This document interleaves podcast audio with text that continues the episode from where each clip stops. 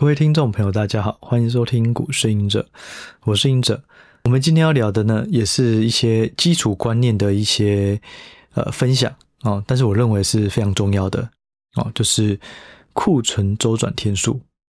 我们其实很多财务比率，我之前有提过嘛，你要去快速掌握一家公司，不见得是要去摸透三表哦，损益表。还有资产负债表、现金流量表等等，然后才去看一家公司。真有时候你可能就前面就卡住了，因为会计可能没有那么强或那么熟。我觉得最快方式就是用财务比率。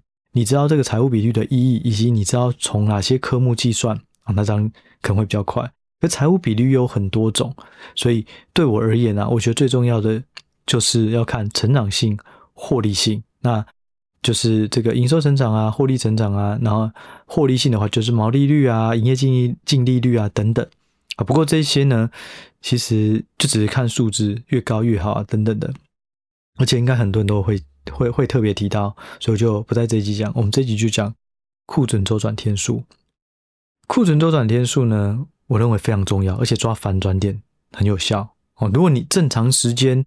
可能它的效益就是 OK，可以参考。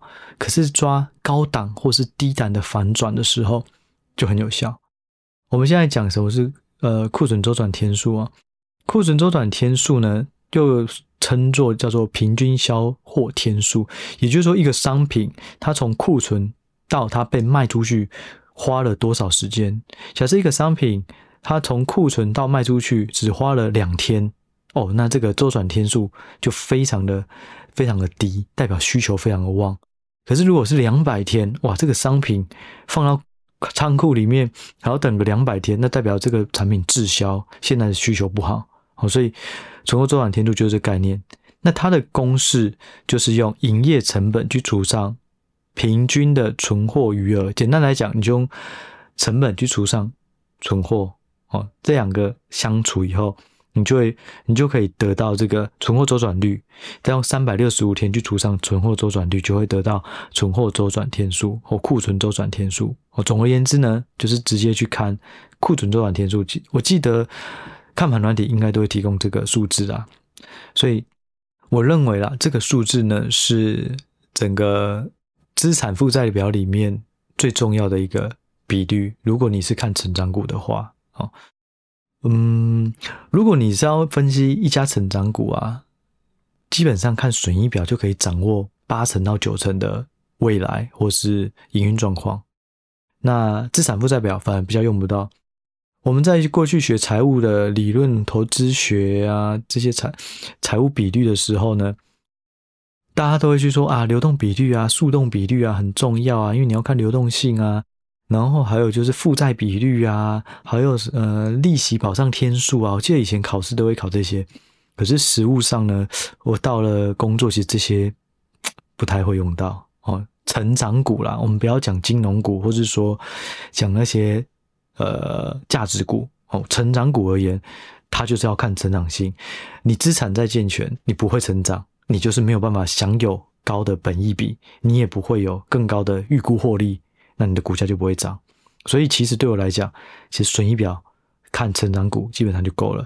但是有一个例外，就是这个家公司的成长好呃好坏高点低点，他没有办法判断，这时候存货就很重要。所以我认为存货是成长股里面在资产负债表最重要的一个数字，因为存货突然下降了，就代表哎库存越来越少，可能需求。越来越大哦，当然，存货减少有可能是因为有很多原因哦。一个是我刚刚提到的，因为终端的消费太强了，所以我库存一直减少，一直减少，因为都一直销售出去。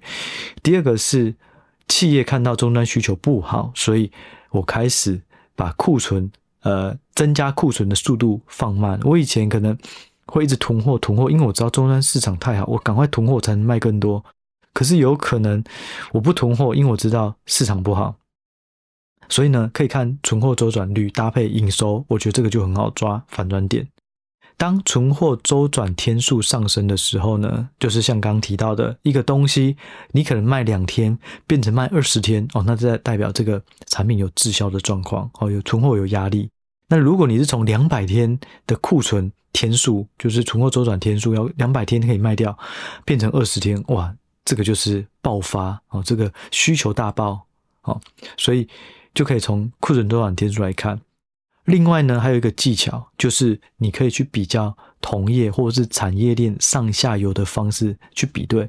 如果整个产业链的上中下游库存天数，或是说存货周转天数都一起在下降。那就代表应该是整个库存的这个水位已经去化的差不多了，那大家可能就会开始有新的销售，营收可能就有更好的成长。因为现在最重要在这个时间点哈，录录 Podcast 这个时间点最重要就是说，二零二三年的库存什么可什么时候可以去化完成，所以存货存货周转天数就很重要。我再举一个例子哦，在。二零二二年的年中间，哦，差不多六月的时候，我印象很深刻。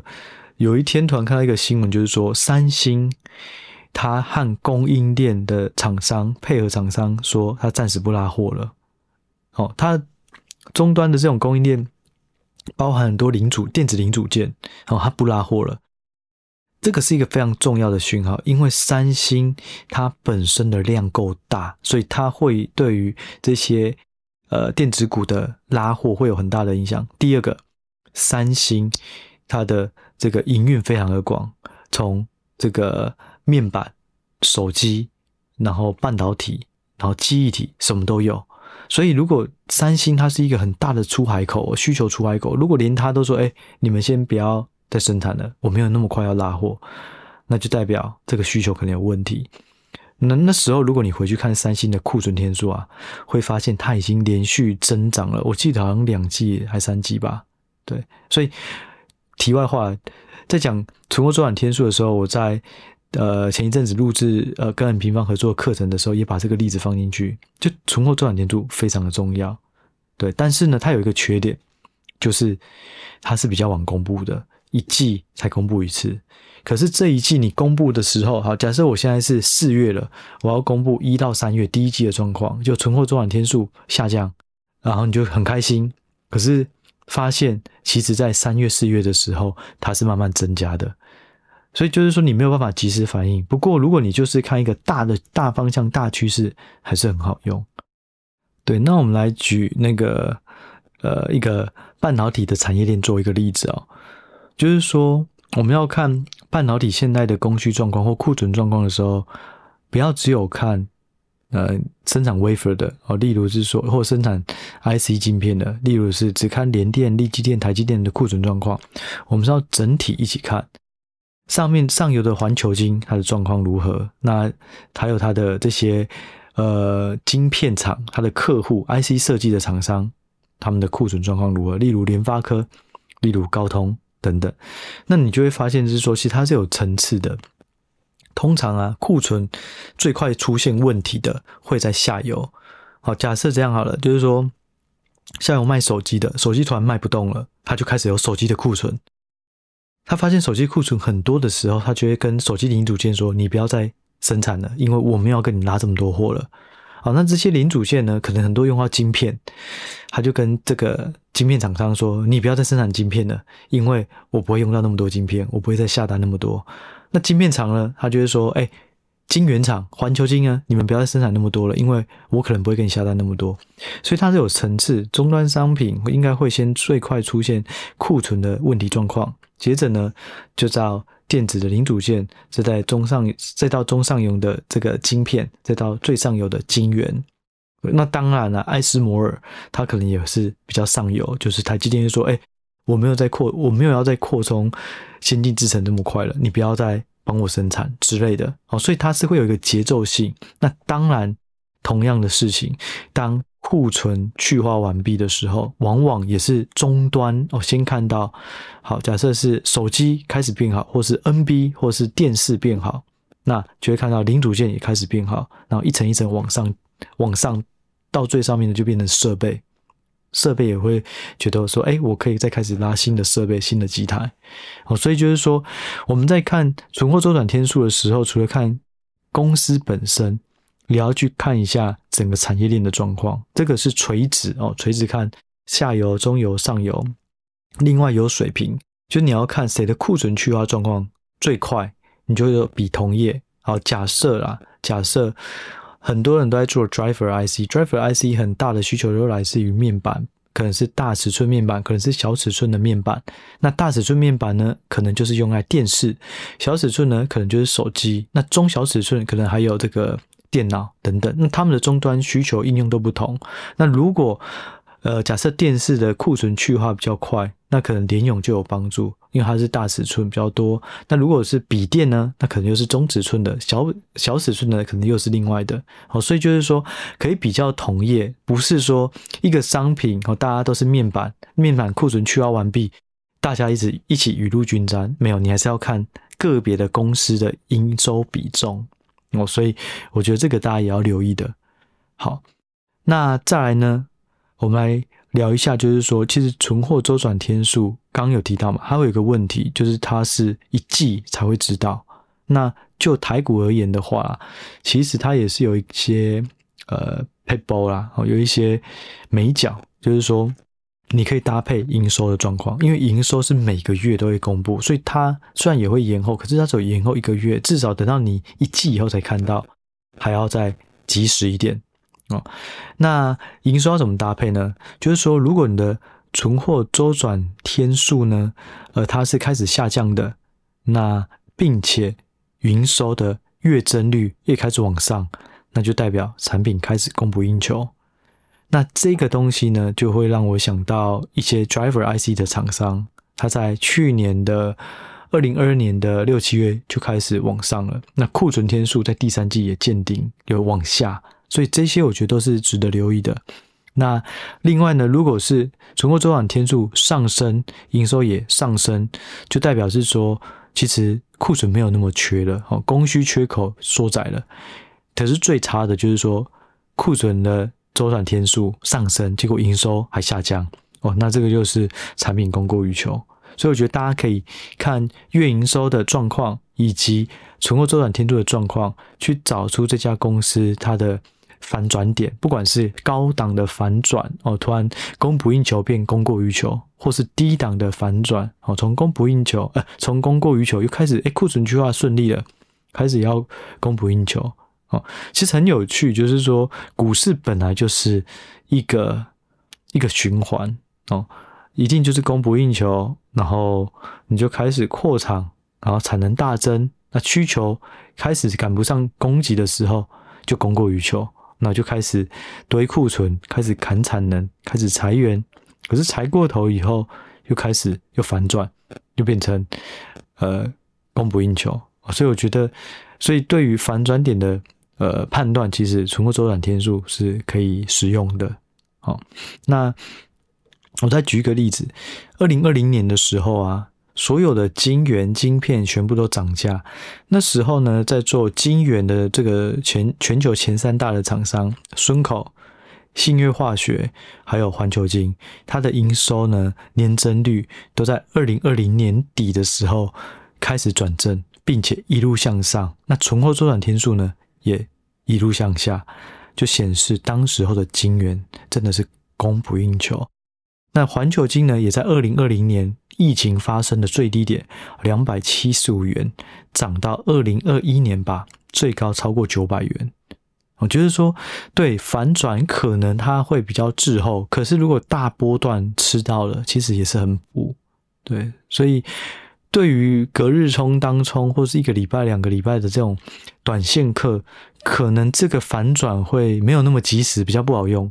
可是如果你是看半年、一年、三年的一个大趋势的投资，这个数值就蛮好用的。你也许会落掉前面的一些涨幅，不过主升段这种，我们都讲这种叫什么鱼身啊，你可能鱼头会错过，可是鱼身你至少吃得到。哦，但是也记得啊，要留鱼尾鱼尾给别人啊。好，好，那我补充最后一个观念哦，就是我们刚刚讲的都是个别公司的存货周转率、存货周转天数啊。可是呢，实际上我们可以拿更一个总经的角度去看，说到底要怎么去判断。我自己啊，就会从这个总经的数据啊，经济数据里面的新订单跟库存的状况去比较。那这个呢，我之前在该如何看总经的那一集 Podcast 有提到，其实你可以从新订单去减库存，哦，就就可以知道现在的生产力需不需要提高。如果需要提高，诶，那营收成长或是产能的稼动率、产能的使用率就会比较高，那这样就是好事。好，所以呢，就这个数据来讲，其实 IFN 这个机构。他所做的 PMI 采购经理人指数里面的细项就有新订单，也有客户库存，也有客户的库存。对，那呃，我自己的话会留意台湾、美国、中国的新订单去减成品库存的状况。哦，如果你发现说台湾、美国、中国的新订单去减掉成品的库存，都慢慢的往上攀升，哦，那这个就是比较正面的讯号。哦，那。另外一个就是说，就过去来看啊，中国的这个这个数据啊，就是订单减掉库存啊，通常都会领先美国提早落地。对，因为他们是接接到订单，然后是生产的。为主的，那美国它可能会相对于去反映它的终端需求，如果终端需求好，它就会马上在生产。就是就以过去的这个观察来讲，中国有时候算是会领先美国提早落地。不过就以现在来看啊，它呃美国的这个数据，也就是新订单减库存是有点在加速赶底哦，加速落底，一直往下。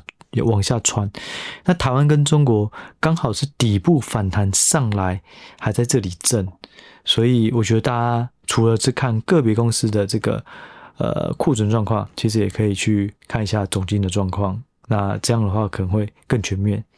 对，那呃最后呢，就是为了让大家能够更理解说，呃存货周转天数到底该怎么使用。我们也会在今天，呃，免费开放。我们在去年七月的时候写了一篇半导体的库存周转天数的一个整理，然后还有里面的观念。我认为这一篇含金量蛮高的。那也希望就是说，大家看到这篇以后，就会对于库存周转天数怎么使用、怎么判断会更了解。对，那我们这一集就先到这里喽。那如果大家对于想要去了解，怎么使用？想要看这篇文章的，就可以点击下方的资讯栏。